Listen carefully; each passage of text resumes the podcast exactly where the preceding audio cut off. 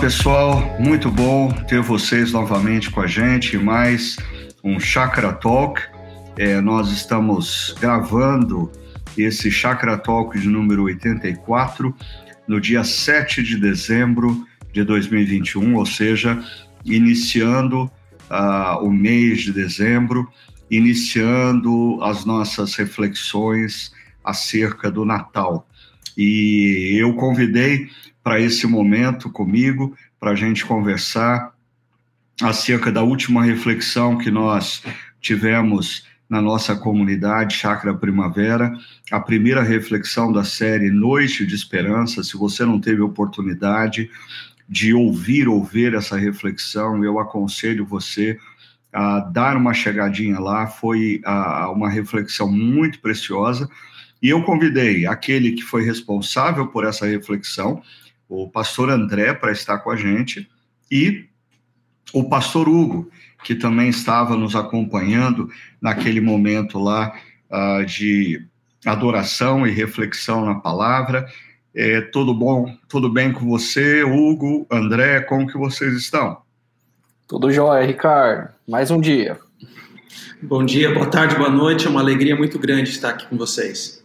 Jó, eu quero também agradecer e já ir dando bom dia a Paula, a Larissa, a Pamela, o Aleia Pri, a Zezé Destro, Juliana Santos e todos aqueles que estão nos ouvindo ou assistindo é, em real time. Né? A Maísa chegou aqui também, o Guilherme Tavares também está chegando.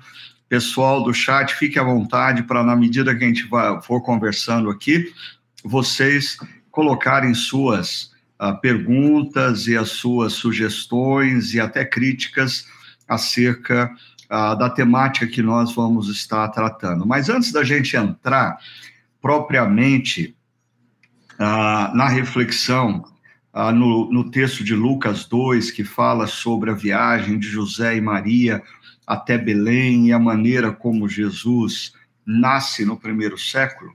Uh, deixa eu fazer uma pergunta um pouquinho mais pessoal para vocês, André e Hugo. É, nós entramos no mês de dezembro, nós fomos atropelados esse ano pelo mês de dezembro, né? A gente estava tentando sobreviver em meio a toda essa pandemia, de repente chegou dezembro. E uh, o Natal se aproxima, estamos aí algumas semanas do Natal. Quais são os planos familiares de vocês nesse Natal? O que, que vocês estão planejando e quais são as expectativas de vocês como é, com a família de vocês? André, você uhum. teve de quatro anos nesse período no exterior. Eu imagino que esse Natal vai ser muito significativo para vocês. Conta um pouco para a gente, por favor. Será, será, Ricardo. Na realidade, foram seis anos, né? fora. Então, assim, interessante porque o Natal, apesar de todas as alegrias né, e desafios que é morar no exterior, quando chega o Natal, parece que bate uh, aquela saudade né, de estar mais próximo da família e dos amigos aqui no Brasil. Parece que o Natal tem essa característica especial, né? Quando de bater a saudade ao longo do ano, você vai lidando com aquilo, né, de uma forma até mesmo natural, pelo menos foi no meu caso. Mas quando vem o Natal parece que há uma reflexão adicional assim que a gente faz. Mas eu estarei no Sul, né, com a minha família, depois de, deixa eu ver, um ano e meio sem uh, rever os, uh, os, meus familiares lá no Sul, então a gente terá esse momento uh, nesse período de recesso com os familiares, né, e, e será um momento muito legal, muito prazeroso, né, então Uh, novamente, assim, para mim foi uma alegria muito grande morar no exterior, mas a, você tem que saber lidar com a distância, né? A distância é um entrave. E eu, como eu faço o acompanhamento pastoral do pessoal do exterior, eu, eu senti na pele aquilo que eles estão vivenciando lá fora, né? Então, tem as alegrias de morar fora, as alegrias dos desafios que existem de morar no exterior, mas bate a saudade, bate a saudade. Então, assim, a minha filha mais velha tem sete anos, Uh, eu creio que os meus pais viram ela em torno de quatro, cinco vezes ao longo desse período. Então, assim, são, é uma, são consequências, né? São consequências, mas ao mesmo tempo a gente percebe que foi um tempo maravilhoso e agora que a gente tem a oportunidade de passar esse recesso juntos, então tem que aproveitar bastante. É, André, é interessante você mencionar que essa época do ano é uma época que nos deixa mais sensibilizados, né? É, é impressionante como é, as festas ah, de final de ano, tanto o Natal como o Ano Novo, são momentos, às vezes, em que se intensificam quadros depressivos. Uhum. Ah, talvez, eu creio que assim é, é a, a, o pior é, momento em que a pessoa se sente solitária ou não se sente querida. Então, é um momento que a gente precisa tomar muito cuidado com o nosso próprio coração mas também é um momento muito propício para a gente estar atento a pessoas que estão à nossa volta e que talvez estejam uh, sozinhas nesse momento, né? Quem sabe seja a oportunidade de puxar para perto pessoas assim. E você mencionou uh, esse pessoal da nossa comunidade, da família estendida, que mora no exterior.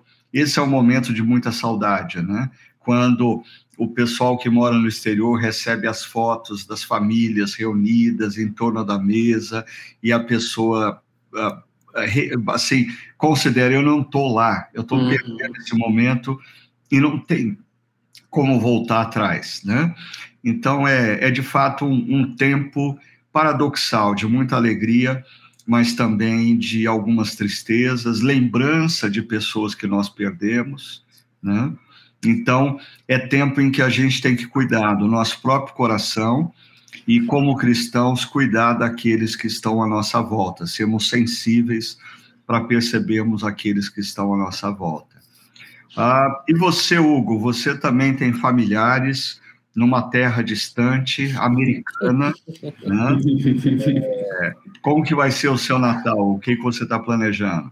Legal. De fato, a famí minha família, meus pais, meu irmão moram em Americana, e os pais da Tamara, as irmãs da Tamara moram em Americana também. E o plano é que as crianças já estão perguntando há dois meses quando que o Natal chega, né? Então é passar, a gente faz essa divisão, né? Num ano a gente passa o Natal com uma família, o ano novo com a outra. Então esse final de ano, esse Natal é, é tempo de passar com a família da Tamara. E aí vê ela tá com cinco anos, começando a escrever algumas letras, ela já tá escrevendo cartinha pro, pro vovô Noel. Então já é tempo da, da família buscar pé, se reunir, se divertir, dar risada, enfim. É, eu, é, algumas semanas atrás, eu estava tentando explicar para os meus netos a sequência dos aniversários ao longo do ano explicando para eles que tem 12 meses e mostrando para eles aqui é o Natal, aí vem o aniversário da vovó, depois vem do vovô, depois vem do João, depois vem o Gabriel, da mamãe, do papai, e o mais novo me interrompeu, falou assim: vovô, eu tive uma ideia. Que tal a gente fazer Natal todo mês. Né?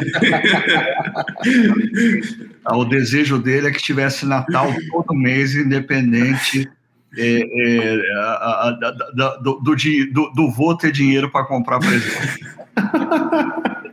Querido. Mas, mas, vamos lá. O, o texto que o, o, o André ah, nos trouxe a reflexão é, foi o texto de Mateus, capítulo 2, do verso 1 ao verso 6, um texto assim que fala, começa falando de um contexto é, maior do que estava acontecendo no Império Romano, de repente a narrativa migra é, para um, um, um lugar insignificante da história naquele período, que é Nazaré, e conta a viagem de um casal desconhecido que assim César Augustus não fazia a menor ideia de nem sequer que existia.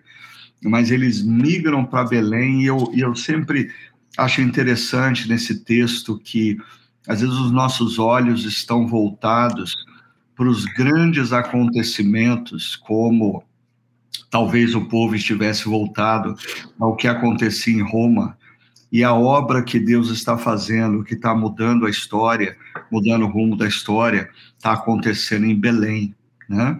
Mas eu queria perguntar para o André, André, fala um pouco para a gente sobre essa temática da esperança, se você puder, inclusive, recapitular um pouquinho ah, aqueles três pensadores que do século XIX para o século XX procuraram compreender a, a alma humana. Ah, foi muito precioso ouvir aquilo e perceber a sua conclusão. Fala um pouquinho para a gente sobre esperança nesse momento em que a gente está cercado aí de crise financeira, crise política, ainda pandemia nos cercando. Ah, traz para a gente, traz à memória essa questão da esperança, por favor, André. Uhum, legal, vamos lá então. Ah, no contexto da introdução ah, da mensagem, eu abordei de uma forma muito breve eh, e evidentemente generalizante acerca de três pensadores que ah, passaram a estudar a mente humana ali no final do século XIX início do século XX. Então, seguindo uma ordem cronológica, eu mencionei primeiramente o Freud, que abordou muito mais a temática do prazer como aquela que motiva né, e, e conduz o ser humano às decisões da vida. Segundo dele foi Adler, que inclusive criou, cunhou uma expressão que é muito conhecida né, no, no, meio terapêutico, psicológico, que é, que é o complexo de inferioridade. Então, o ser humano, para compensar essa inferioridade, usufrui do poder, ele busca poder né, para compensar essa carência. E o terceiro deles, que foi mencionado, foi Viktor Frankl. Então, Frankl, ele esteve num campo de concentração nazista. E lá naquele contexto, né, foi matéria-prima, entre aspas, né, por assim dizer, para as reflexões dele acerca de como que as pessoas, os indivíduos que estavam ali naquele campo de concentração reagiam às adversidades ah, daquele estado deplorável do campo de concentração. Então, assim, ah, não, não, poderia ser prazer, né? Você não, não, tem, não há como conviver com prazer num campo de concentração.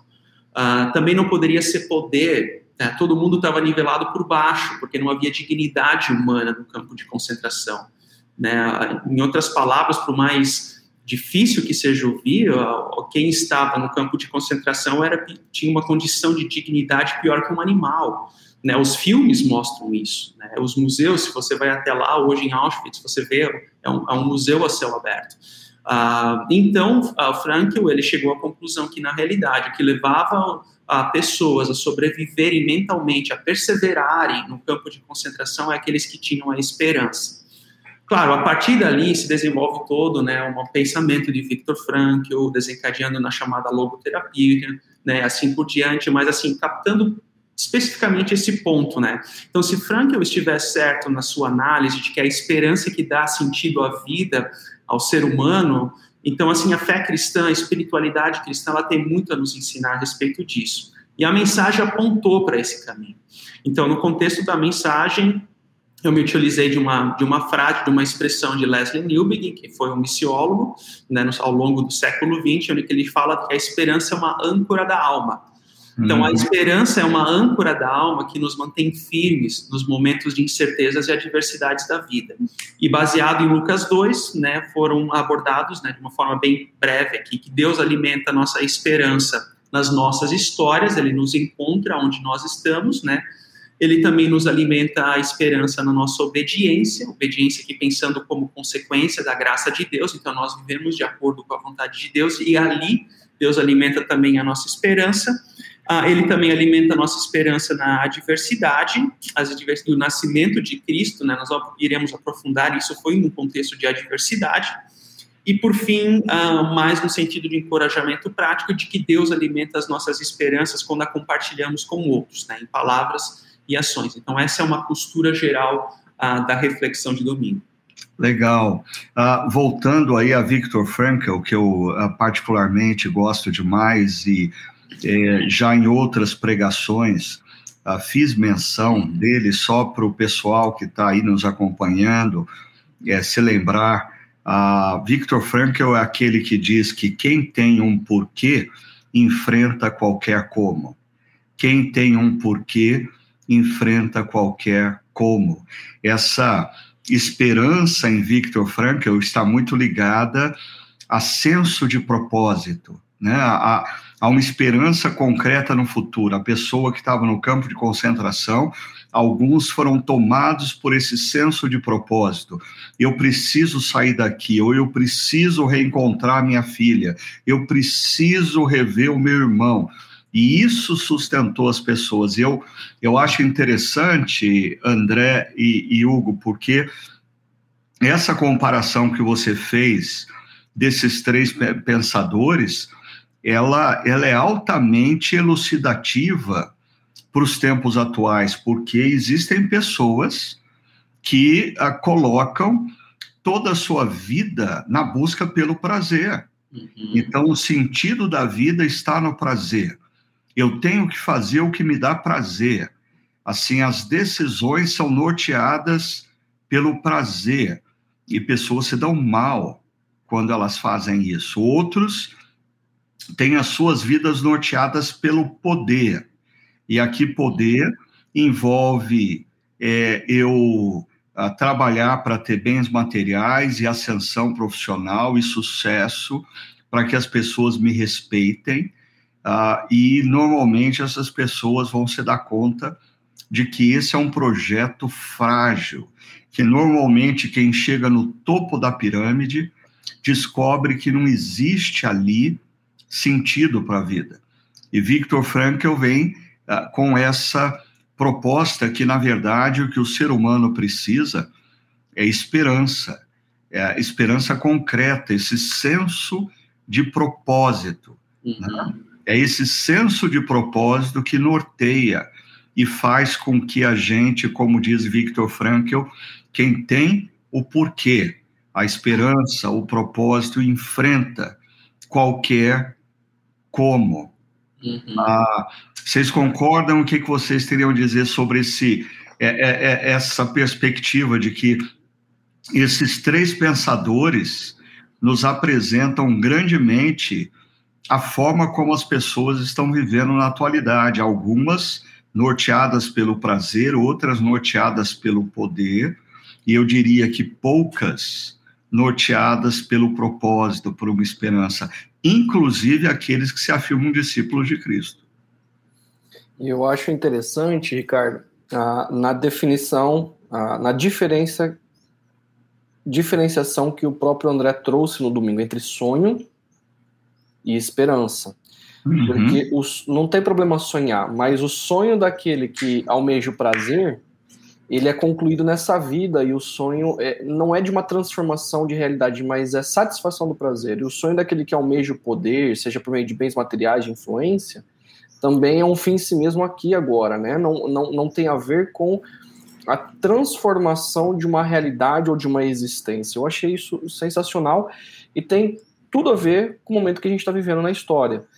Ah, porque as pessoas, ao que me parece a maioria delas, elas buscam, anseiam por satisfazerem-se de alguma forma no presente momento.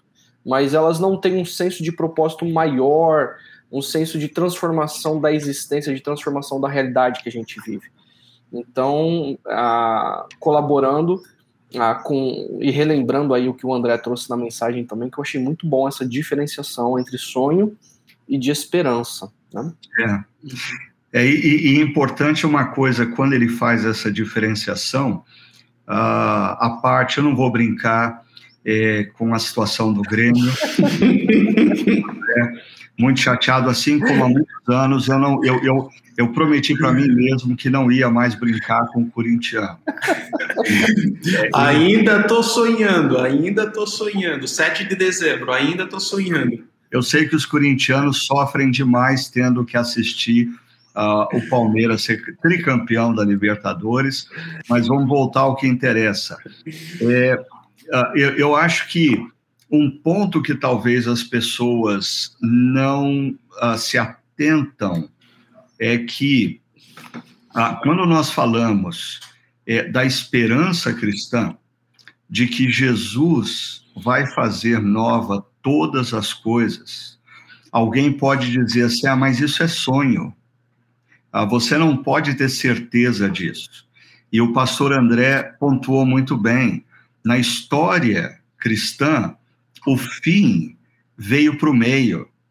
O fim invadiu o meio da história. Uhum. E quando Jesus ressuscita dentre os mortos, ele está dando para nós a evidência de que no final de todas as coisas, tudo vai ser restaurado e a morte vai ser definitivamente vencida. Por isso que a ressurreição, ela é um elemento tão importante na fé cristã e o apóstolo Paulo é, diz isso muito claramente, né?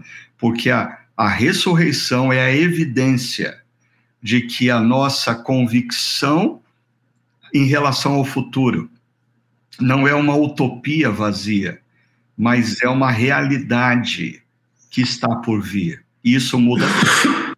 Uhum, né? uhum. Mais algum comentário sobre essa questão do sonho, esperança? Uh, Leslie Newbegin, uhum. alguma coisa mais vocês gostariam de comentar? É, assim, um ponto que que, que me chama a atenção, né, que o fato, baseado nessa, nessa, nessa afirmação de Leslie Newbegin, que eu menciono também na mensagem, é que a esperança, né, ela não apenas foi revelada no meio, na cruz, na manjedoura de Cristo, mas também ela nos move para vivermos o dia a dia hoje. Então, ela é impulso, ela, ela fornece os critérios para que a gente possa seguir uh, e condicionar né, as decisões da nossa vida. Eu estava lendo aqui um livro de um líder de GP da nossa comunidade, que é o Augusto Júnior. Ah, e ele escreveu um livro um pouco antes da, da pandemia chamado Faça Sua Vida Valer a Pena. Eu achei muito interessante, porque Augusto é um líder né, da, da nossa comunidade, ah, que trabalha com lideranças, né? Então, eu achei muito... O, o, o prefácio desse livro é muito bom, viu? Ah, é? Quem escreveu o prefácio? É sinal que você não leu o livro a partir da primeira. É, foi direto para o primeiro capítulo, hein? Não, a questão é. Mas, enfim, no último capítulo, então eu vou falar do último capítulo, né? Ele escreve um. um o título do, da, do último capítulo é Movidos pela Eternidade. Então, uhum. como nós somos movidos pela eternidade hoje? Ele faz a distinção entre o caráter imediato e o caráter eterno das decisões humanas, né? Então, assim, as nossas decisões humanas nas áreas da finança, nas áreas familiares, ah, nas áreas da vocação, elas precisam ser guiadas por um senso de eternidade, de que eu não estou aqui na história com um propósito último de alimentar o meu prazer, alimentar o meu poder, mas há um propósito último eterno e quando nós fecharmos, essa é uma expressão que você utiliza, né, Ricardo? Quando fecharmos os nossos olhos na história e abrirmos na eternidade, a, a esperança última é que a voz de Deus virá até nós dizendo: servo bom e fiel, foste uh, fiel no pouco, etc, etc. Ou seja, Deus, ele, uh, nós temos um propósito eterno uh, que não se limita a essas barreiras da história e é esse propósito eterno que motiva as nossas decisões no presente imediato. Legal, é, é para quem uh, não conhece esse livro do Augusto, é, para mim assim foi muito interessante como Augusto ele integra uh, nesse livro uh, inúmeros momentos de reflexões da nossa própria comunidade. E, e é um prazer sempre muito grande uh, na nossa comunidade ver o Augusto e a esposa dele sentados na primeira fileira e eles tomam nota de tudo, eles uhum. devoram tudo. Né? Uhum. Eu diria que o Augusto e a esposa são os ouvintes de igreja que todo pastor sempre sonhou ter. A gente está pegando e a gente tem a sensação de que, de fato, que a gente está falando, alguém está ouvindo e está incorporando, porque de fato eles devoram ali, é muito bom ter o Augusto nessa caminhada e eu recomendo o pessoal é, dar uma olhada nesse livro dele, uh, muito, muito joia. Agora, aproveitando que o André falou sobre é, essa coisa de que a nossa convicção futura gera uh, o desafio de uma vida presente. E aí, Uh, o André trouxe uma imagem que, particularmente a mim, uh, falou muito alto. É a imagem de que Lucas 2 começa falando uh, do imperador César Augustus, cercado por toda pompa, eh, cercado por toda riqueza, cercado por todo poder.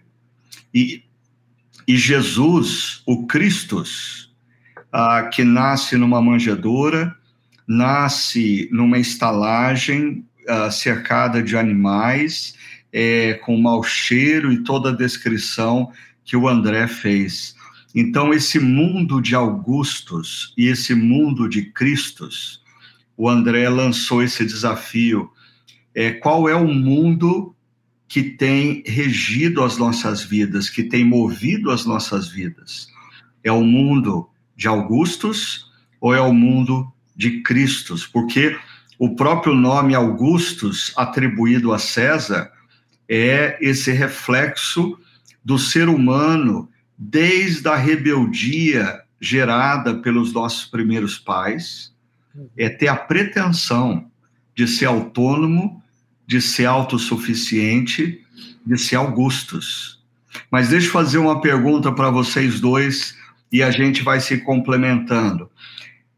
É, na, na mente de vocês, qual seria as características principais na atualidade do mundo de Augustus?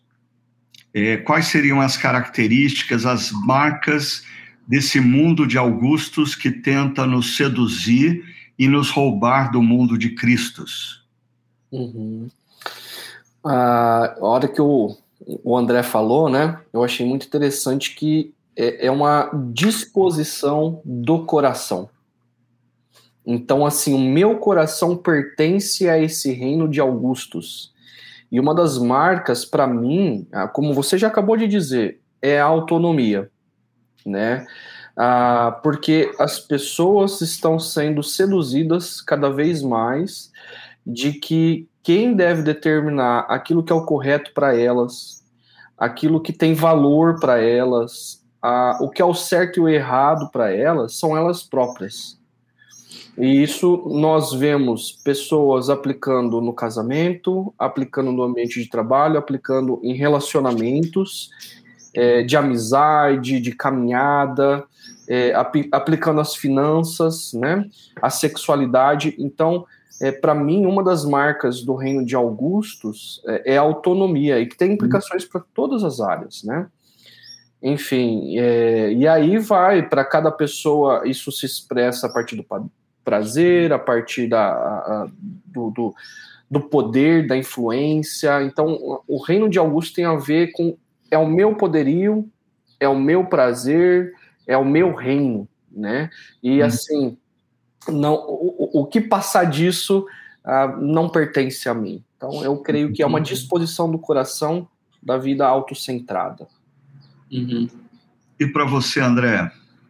É, o, o reino de Augustus, né, uh, é um paradigma que foi utilizado na mensagem como aquele paradigma da, da, vida das pompas e circunstâncias, né, que é guiado pela etiqueta, que quer construir pequenos impérios em todas as áreas da vida, né? Uh, e eu creio que a área financeira, uh, a área da sexualidade, são assim exemplos mais em voga que nós temos hoje uh, tomados na nossa cultura, né? Então, eu conheci um, um casal, né, dando como exemplo, onde que um dos cônjuges tomou uma decisão financeira errada, sem consultar o outro cônjuge, e isso né, confluiu, digamos, na, na, na, venda da casa deles, ou seja, eles perderam uma casa por causa que um dos cônjuges que gostaria de tomou uma decisão, um salto além das pernas, onde gostaria de construir assim um pequeno império. Então, assim, quando as nossas decisões da vida são motivadas por esse pequeno império que da natureza humana surge e brota na nossa, no nosso coração, a fim de a gente construir esses nossos pequenos reinos sublimes, majestoso, supremo, como é o, o conceito do nome Augustus, a gente toma essas decisões e acaba influenciando outros. Não é apenas nós que sofremos com os nossos pecados de Augustus, uhum. mas também as outras pessoas que estão ao nosso redor. E isso é o mais é o mais complicado. E por outro lado, o reino de Cristo é o reino da mansidão, né? É o reino da humildade, da submissão, do diálogo, do desapego, do discernimento, da conversa, etc. E essa, essa é uma, uma, uma triangulação, algo que a gente sempre precisa a refletir nas nossas vidas, né? Qual o reino que a gente está servindo? É o reino de Augustus? Qual o reino se transparece quando nós alimentamos o nosso ego, a nossa autonomia, a nossa independência? É o reino de Cristo, que é orientado sempre pela, pela, pela vida em comunhão com Deus, e isso também transborda e reflete na nossa vida, e também traz consequência nos que estão ao nosso redor. Muito legal. Reino de Augustus, então, ele é caracterizado pela soberba, pela arrogância, pela autonomia. O reino de Cristo é caracterizado pela mansidão, humildade, submissão. Isso me faz é, lembrar de Filipenses 2, que o apóstolo Paulo diz que nós devemos ter nos nossos corações a mesma atitude que houve em Cristo Jesus, que sendo Deus, se fez homem, sendo homem, se fez servo, e aí, às vezes, a gente não para para imaginar é, a, o quanto Jesus, por amor a cada um de nós, abriu mão, ele abriu mão da, da, da, da sua presença na eternidade, onipresente, onipotente, onisciente, para se limitar a um momento da história, se limitar a um corpo. E Jesus não nasce num palácio, Jesus nasce numa estrebaria com aquela descrição, assim, eu não encontro palavra melhor para dizer aquela descrição terrível que o André fez. Né? Até aqui no nosso chat, a Paula diz a descrição do André sobre o cenário no qual Jesus nasceu, né? Foi muito interessante, pois nunca pensamos como era a situação do momento do nascimento. De fato, às vezes é, nós ah, pensamos no nascimento de Jesus à luz das figuras que nós vimos na infância nos livros ou dos presépios, da manjedoura de madeira com palha arrumadinha limpinha, apesar dos animais ao redor, os nossos presépios não cheiram mal, né? E, de fato, a descrição que o pastor André fez foi muito impressionante. Então, uh, nós precisamos, na nossa caminhada, nos identificarmos com a mansidão, a humildade e a submissão de Jesus e tomarmos cuidado para não transformar as nossas vidas no reino de Augustus. Já, fiquem à vontade, gostariam de acrescentar um pouco mais é, sobre esse tema, ou o André quer intensificar a descrição que ele fez do nascimento de Jesus, que deixou todo mundo chocado. É, na realidade, assim, a, essa descrição do contexto histórico do nascimento de Jesus é aquilo que os reformadores chamavam de subcontrário, né? ou seja, a, a Cristo veio ao mundo na sua forma subcontrária. Deus não se revelou na história na sua glória, na sua força, no poder, na majestade, na honra própria. Não, muito pelo contrário, ele se revelou na fraqueza, ele se revelou no sofrimento, ele se revelou na pobreza, de uma forma sendo direto ao ponto medíocre, nascendo entre fezes e urina, mas é justamente ali, naquele ponto, é justamente na humilhação, na rejeição que acontece a sua exaltação.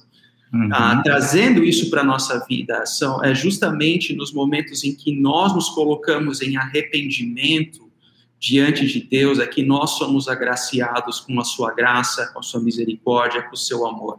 É justamente no momento em que nós nos humilhamos diante da cruz, que nós nos agarramos à cruz de Cristo, né, que é ali que nós então somos exaltados com Deus e a gente ganha novidade de vida.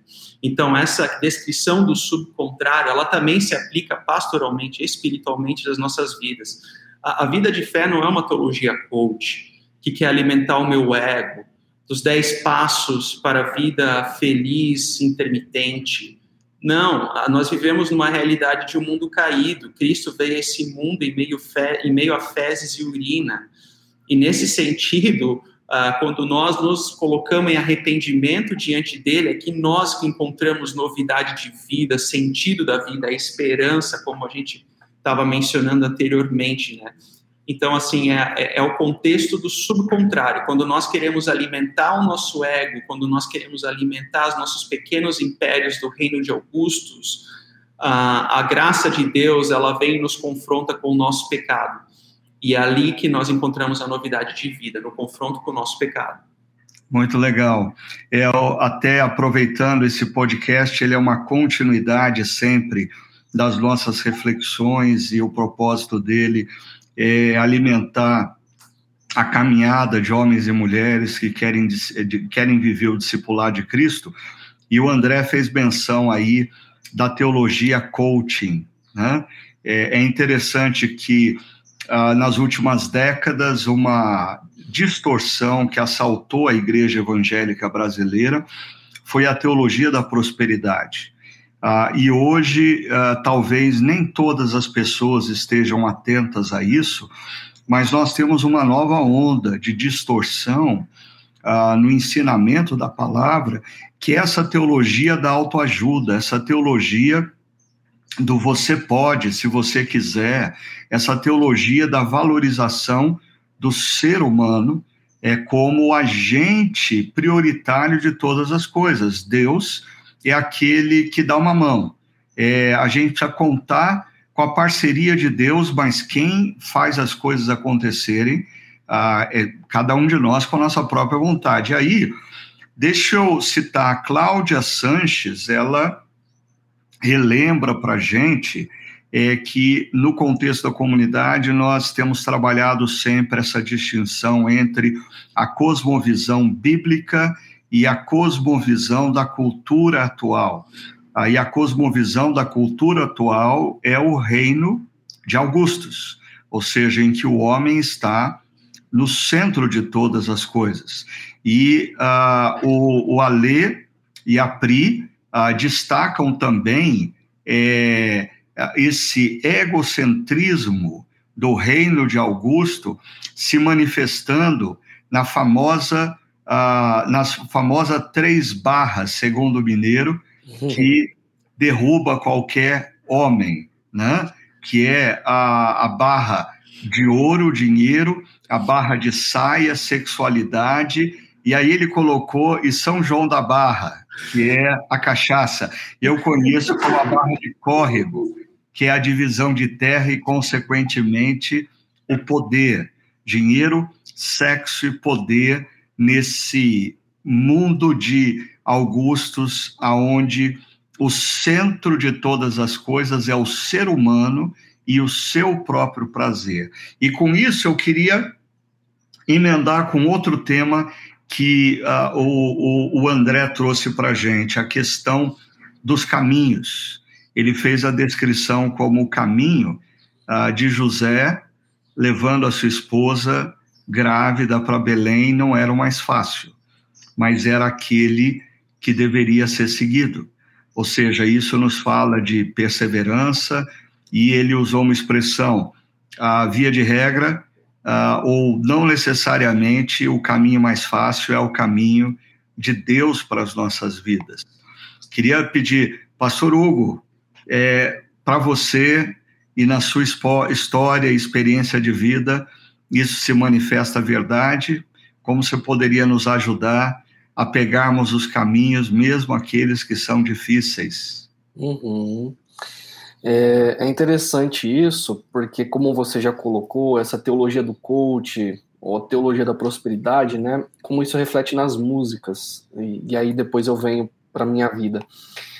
Ah, tem aquela música que a gente canta, é, que se o mar não se abrir diante de nós, nós vamos andar por sobre as águas, né? Uhum. Como se assim tudo fosse resolvido, tudo fosse é, Deus vai, vai fazer dar certo a nossa vida e não é, né? Então, ao longo da minha experiência de vida, uma coisa que antes de ir para o seminário, eu tinha um desejo de ser missionário, né, na África, no Oriente Médio. E aí o pastor Eduardo Florencio, já falecido, ele falou, Hugo, independente se você for ser missionário ou pastor, são seres humanos, e você precisa ir para o seminário para você ter experiência e tempo de vida. E naquele momento eu aprendi que, assim, Provérbios dizia: se você quer ser sábio, ande com os mais sábios. Eu não entendia, mas eu fui pelo caminho mais difícil. Eu, falei: vou, vou, ouvir esse homem mais velho de cabelos brancos, né? Desde então eu fiz essa opção. E na minha caminhada do seminário, ah, fui pelo caminho mais difícil, ah, tive oportunidades também de, por exemplo, um professor falou: Hugo, você não quer estudar fora? E eu pensava assim, cara, mas eu tenho 21, 22 anos. E eu falei: não, eu não tenho. Pensei comigo, o que, que eu vou colaborar com a igreja nesse momento, né? Dentro de uma cultura que estava surgindo das startups. E, e, e, assim, de autonomia, de eu vou ter a minha igreja, eu vou liderar, eu vou ter um diploma. Eu falei, não. E pensando pessoalmente também ah, no casamento e ministério, é, eu passei por momentos difíceis, né, no meu casamento, e também no ministério, onde eu tive que ficar um ano ah, em silêncio, em reflexão, né?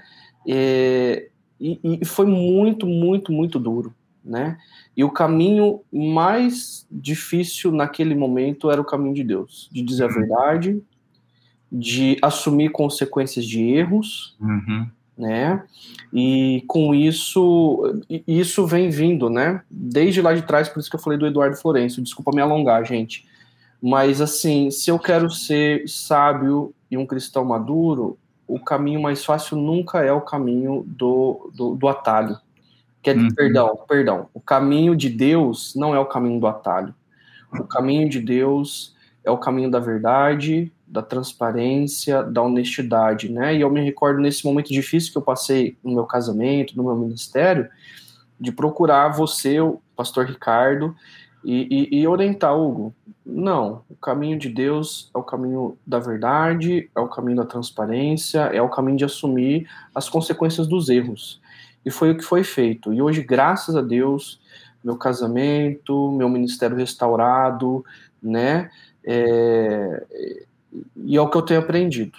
Desculpa uhum. me delongar, mas é uma opção que eu fiz é, na minha vida de eu preciso ouvir e me submeter a homens mais experientes, mais velhos, é, tanto em momentos bons quanto em momentos difíceis. Uhum. E eu sempre, sempre, sempre tem sido os caminhos de Deus não são os atalhos. Os caminhos de Deus são os caminhos que, vez ou outra, é, ah, são pedregosos, ah, são caminhos difíceis, de deserto, mas Deus nos honra ah, ao longo do tempo, né?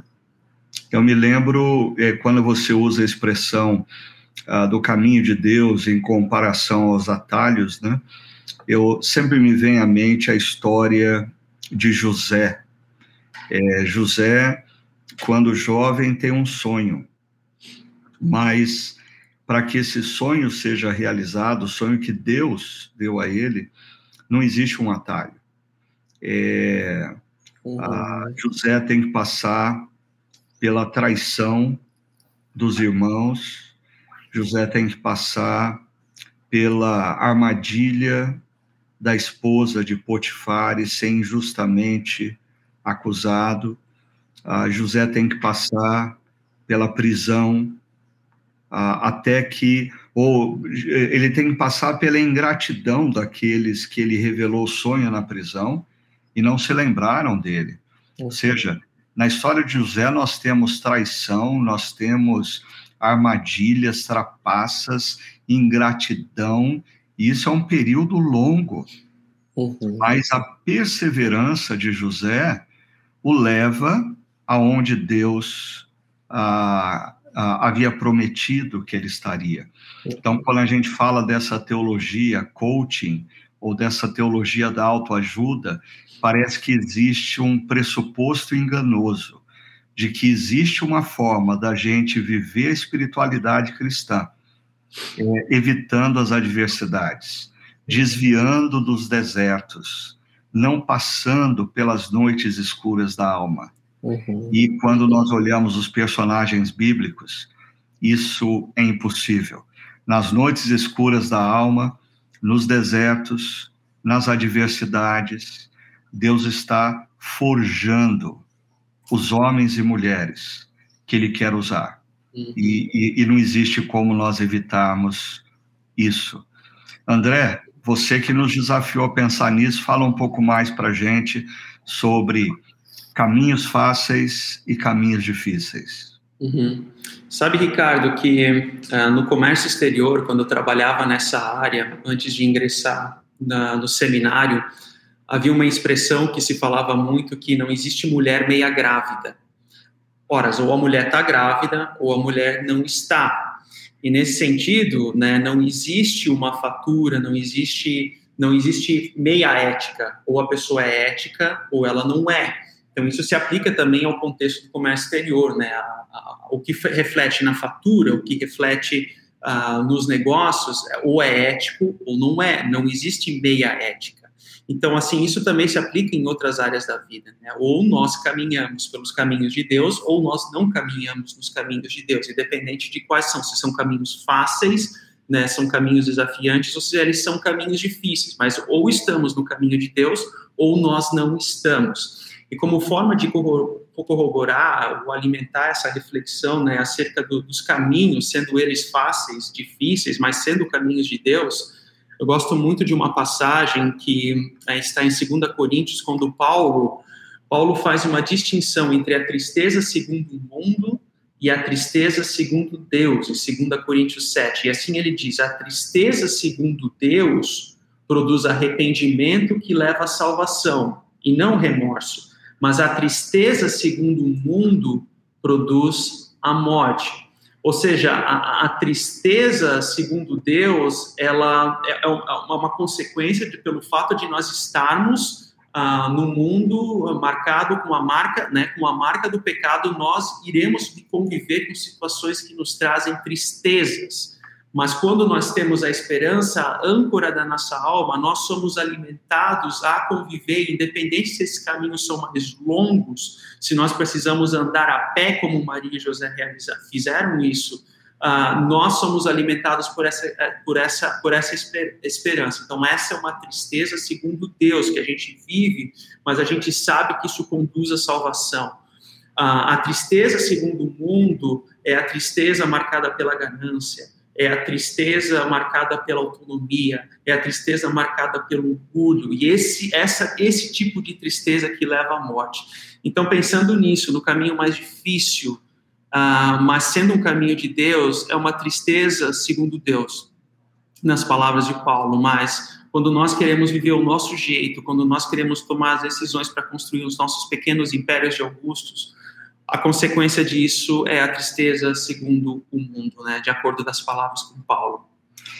E o, o, o Aquila, que nos apoia aqui na técnica, ele quer dar o pitaco dele, ele está nos lembrando aqui que é, no livro de Juízes, é o comentário de Tim Keller é, sobre o livro de Juízes, é, Tim Keller menciona obediência parcial gera desobediência total. E de fato é isso, né? Assim, não existe meia obediência a Deus.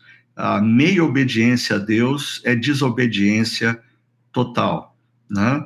Ah, como o André estava colocando sobre a ética. Agora, caminhando para o final do texto e para o final desse podcast, é, tem uma frase nesse texto que o André ah, nos ah, expôs, que sempre foi muito marcante para mim, e eu devo ter feito já inúmeras ah, mensagens de Natal baseado nessa frase, é, que a última frase do verso 6, 7, que diz que Jesus nasceu e ele foi envolvido em panos e colocado numa manjedoura, e aí vem a frase: porque não havia lugar para eles na hospedaria. Não, assim, o André deu a fez analogia com o dono de uma grande rede internacional de hotéis, Marriott. Sheraton, Hilton. seja por Hilton, e ele chega em uma dessas unidades ah, e se apresenta e diz: Eu preciso pernoitar aqui. E o funcionário do balcão diz: Desculpa, mas não tem lugar para o senhor nesse hotel. Ah, se o senhor quiser, eu posso colocar um colchãozinho na lavanderia, o senhor dorme lá. O dono da rede. Jesus é o, é o criador do universo. A palavra diz que nada do que foi feito foi feito sem ele. E ele entra na história.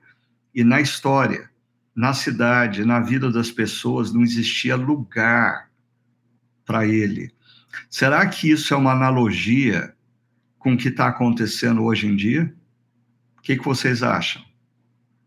Uhum. É, eu penso que essa é uma analogia uh, no sentido de que uh, quando as nossas vidas, o nosso coração, ela está ocupada demais também para ter Jesus, ocupada demais para cultivar a espiritualidade, ocupada demais para pensar nos caminhos de Deus, né? E, e ali no contexto da mensagem também foi mencionado sobre o chamado deísmo moralista terapêutico, né? Que é a consequência de a gente estar tá ocupado demais para se ter Jesus. Né?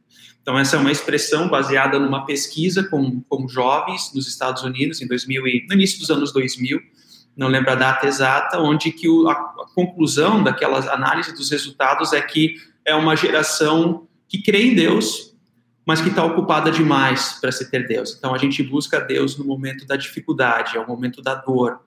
Então quando nós estamos na dor, nós precisamos de um terapeuta. Então Deus ele serve como esse terapeuta em meio à dor. Eu preciso, eu tenho um diagnóstico, então logo eu preciso buscar a Deus para me ajudar. Eu tenho uma situação financeira delicada, logo eu preciso de Deus para me ajudar nessa situação então é o desespero, já não é mais esperança, é movido pelo desespero. Então, quando movido pelo desespero, a gente busca Deus, isso não é espiritualidade sadia, isso é barganha, né? Que bom que pessoas também são alcançadas em meio à dor. Não é esse o ponto, mas é fazer de Deus o meu terapeuta, quando Ele também quer ser Senhor da minha história nos dias bons. Ah, é, é uma reflexão que a gente precisa fazer se ah, Deus não está ocupado demais, se nós não estamos ocupados demais para ter Deus nas nossas vidas. Agora, pensando nesse contexto tão específico e ímpar que nós temos, né, uh, de um, esboçando um retorno híbrido da comunidade, uh, esboçando um retorno também das atividades, assim, no contexto uh, da sociedade, como é que nós vamos redefinir a nossa agenda? É uma agenda orientada pelo, pelo meu império, o reino de Augustus, ou será uma agenda reorientada tendo Deus no centro? Né? Qual é o lugar, o local que Cristo terá na minha agenda? Pensando agora nesse movimento que nós estamos tendo, né, pós-pandemia, se é que a gente consegue ainda atribuir falar em contexto pós-pandemia agora, mas né, especificamente nesse momento que nós estamos vivendo. E colaborando também, uh, eu fico pensando, né? Essa pergunta ela envolve as outras duas anteriores, né? É, quando nós olhamos para o contexto evangélico brasileiro, a gente percebe, na minha leitura de maneira generalizada, é, assim, se nós olharmos para a massa cristã dentro do contexto histórico brasileiro, que envolve pandemia, que envolve política, crise econômica, a, aonde está o povo cristão? Se rendendo ao senhorio a, de Augustus ou se rendendo e vivendo os princípios e valores do reino de Cristo, onde a eternidade tem implicações para o presente, decisões para o presente, e nós, portanto, estamos a, aceitando e recebendo Cristo como nosso Salvador, como nosso líder, como nosso Deus, ou Augustos, que são os princípios e valores do momento atual, né? Então a leitura que eu faço, e aí cabe tanto para implicações sociais, como o André acabou de colocar, como implicações pessoais, de que é uma leitura que as pessoas não estão percebendo de que elas estão abraçando valores de poder, de influência, de, de, de briga, de rivalidade, de animosidade, de polarização, sem perceber que o que nos une é a pessoa de Cristo. E Cristo ele vem em humildade, ele vem é, é, em pobreza, ele vem se entregar dessa maneira onde os nossos olhos, e lembrando da série anterior, né, é, ele vem de maneira essencial, que é invisível aos nossos olhos, aonde o reino de Augustus é um reino de glamour, e é aquilo que os nossos olhos podem ver e querem abraçar, mas Cristo não. Ele vem ah, em humildade, ele vem em pobreza, em simplicidade, ele vem trazendo restauração, união, por meio dessas coisas simples. E me parece que, de maneira geral, ah, o povo evangélico ou o povo cristão não está compreendendo isso nesse momento histórico, né? Fica a minha colaboração uhum. nesse aspecto, de maneira Legal. mais ampla. Legal, eu, eu, eu queria só é, terminar esse nosso bloco, é, particularmente é, no texto de Lucas 2, eu faço uh, um link entre essa frase final e a primeira frase do capítulo 2. Naqueles dias, César Augusto publicou um decreto ordenando, né? Porque enquanto é, o texto começa falando, como o pastor André nos colocou, do reino de Augusto. É, o reino de Augusto é um reino de festas, é um reino de empreendimentos, é um reino de batalhas. Eu imagino que o palácio de César Augustus era um palácio agitado pelas programações, quer as grandes reuniões para determinar as invasões ou para defender o Império Romano ou para festejar e celebrar a, a, a pessoas. É, e, e no, no, no reino de César Augusto não existe espaço para Jesus nascer. Não existe espaço para Jesus nascer. E é um perigo as nossas vidas estarem tão impregnadas por essa cultura. Eu, eu às vezes me deparo com cristãos, homens e mulheres que se afirmam cristãos, mas eles não se dão conta de que assim eles estão tão dominados pelos negócios, pela profissão, ah, pelas ambições, pela agenda de entretenimento uh, pela, às vezes pelo cuidado dos filhos, crianças e adolescentes, não existe espaço para Jesus nascer nessas vidas. Eles não encontram espaço na agenda deles para uma hora, uma hora e meia de adoração pública durante a semana. Uhum. Eles não encontram espaço na agenda deles para 30 minutos de silêncio leitura da palavra e oração. Eles não encontram espaço na vida financeira deles para demonstrar a gratidão e o reconhecimento a Deus, dedicando parte dos recursos financeiros, a seja o dízimo a uma comunidade cristã, sejam campanhas humanitárias que muitas igrejas uh, sérias fazem. Então, eu acho que é um alerta para pessoas que se afirmam cristãs. Efetivamente, existe espaço para Jesus nascer e reinar na sua agenda. E aí, eu queria até aproveitar Hugo e André para fazer um link. É, janeiro, é, os nossos pastores que têm filhos pequenos estão sendo incentivados a descansarem bastante. Eu, como não tenho mais filho pequeno, eu vou ficar trabalhando. Então, é, nós vamos é, fazer uma série no mês de janeiro, a intitulada Reordenar.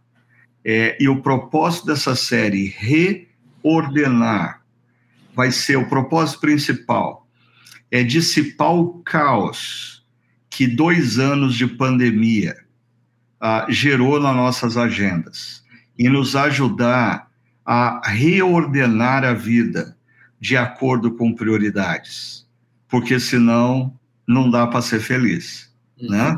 Uhum. Antes de uma última palavra do André e do Hugo, deixa eu só mencionar aqui, André, eu não sei se você viu aí, mas no nosso chat a gente tem o Márcio Parcelli, uhum. ele está falando da Bélgica. Eu estou mencionando o pastor André, porque ele é o pastor que tem feito um trabalho maravilhoso entre ah, aqueles irmãos e irmãs que estão dispersos pelo mundo, né? A, a Kátia Silvia chegou aqui também, André, e ela agradeceu suas palavras, dizendo que as suas palavras trouxe consolo e esperança, né? Estou no caminho certo com Jesus. A, a Ellen Menes sempre participando aqui do nosso momento. Muito obrigado, Ellen, o Cleiton Carlos, a Rosângela de Oliveira, o pastor Silas entrou por aqui também, a Pamela Escatol, Scatolini. A Pamela faz um elogio ao Aquila, a citação que ele trouxe aqui para a gente do Tim uhum. Keller. Pastor Silas também mencionou, e uma coisa importante, a Paula Fernandes, ela falando dessa coisa dos caminhos, é, caminho, uh, atalho, caminho fácil e os caminhos de Deus que demandam perseverança. Ela diz: nem sempre é fácil seguirmos o caminho correto, somos testados o tempo todo, mas cabe a nós conseguirmos discernir o que Jesus faria nessa situação.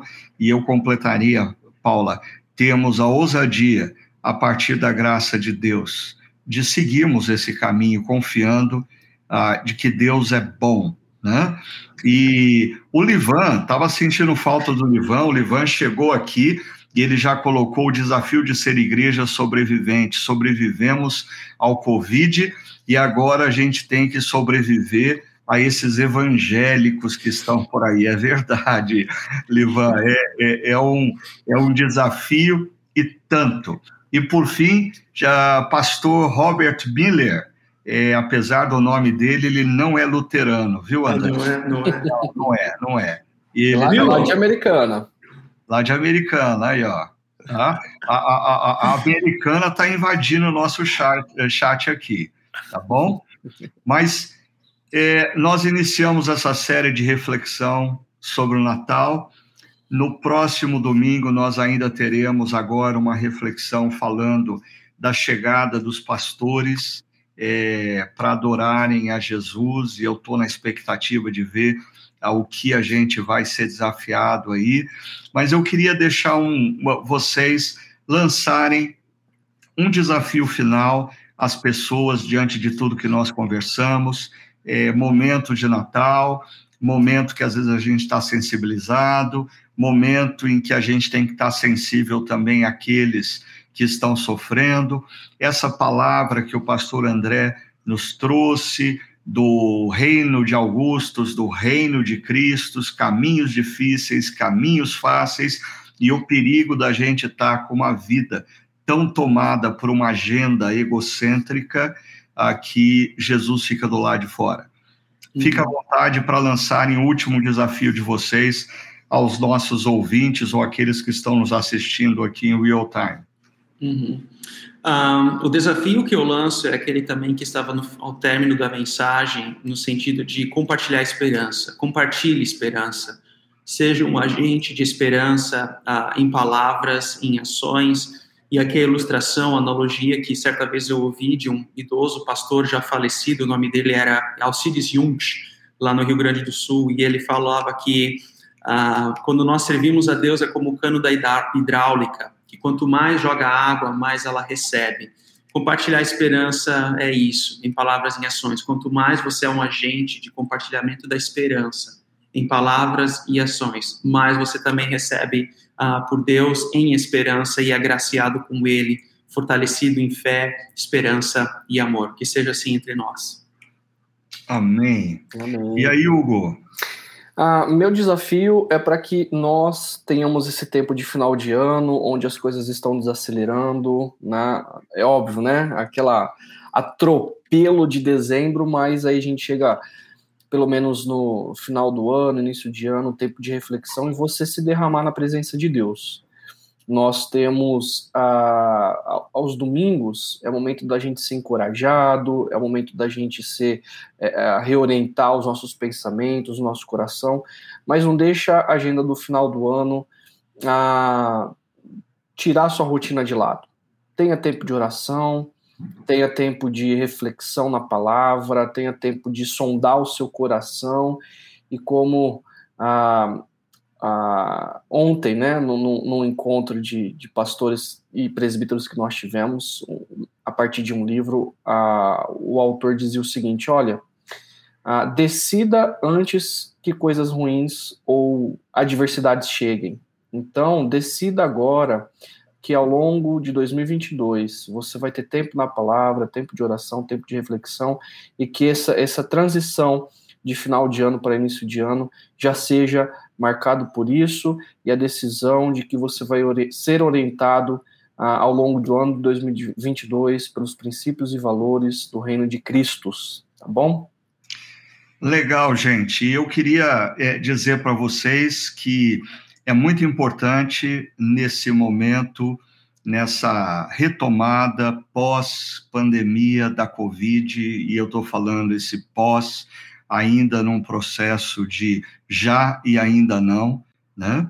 Mas é muito importante a gente é, reordenar as nossas vidas, ah, colocando as prioridades. E uma coisa que eu queria antecipar é que nessa época de final de ano, principalmente aqueles que possuem crianças, filhos, crianças e adolescentes, Assim, a maneira como que você demonstra que é prioridade é o ensinamento que você vai passar para os seus filhos.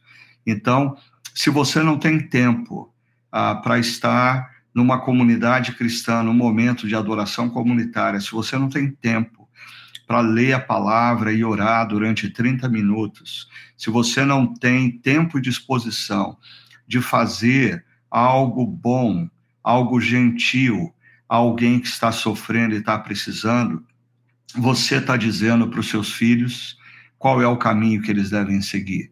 Então, muito cuidado, porque em meio às pressões e demandas do mundo atual, nós estamos transformando as nossas vidas num caos, e isso está fazendo com que ah, nas nossas vidas não exista lugar para Jesus não apenas nascer, mas principalmente reinar nós precisamos reordenar, ah, dando a Jesus a primazia e deixando que ele determine os nossos valores na maneira como a gente usa o nosso tempo, na maneira como nós usamos o nosso recurso financeiro, na maneira como nós nos relacionamos em sociedade. Que Deus abençoe grandemente cada um de vocês ao longo dessa semana. Muito obrigado pela presença e participação de muitos de vocês. Eu espero que esse podcast continue abençoando a vida de todos aqueles que simplesmente desejam ser discípulos de Jesus, vivendo os valores e os princípios do reino ah, na sociedade ah, e no momento contemporâneo. Deus abençoe, boa semana e até o próximo podcast.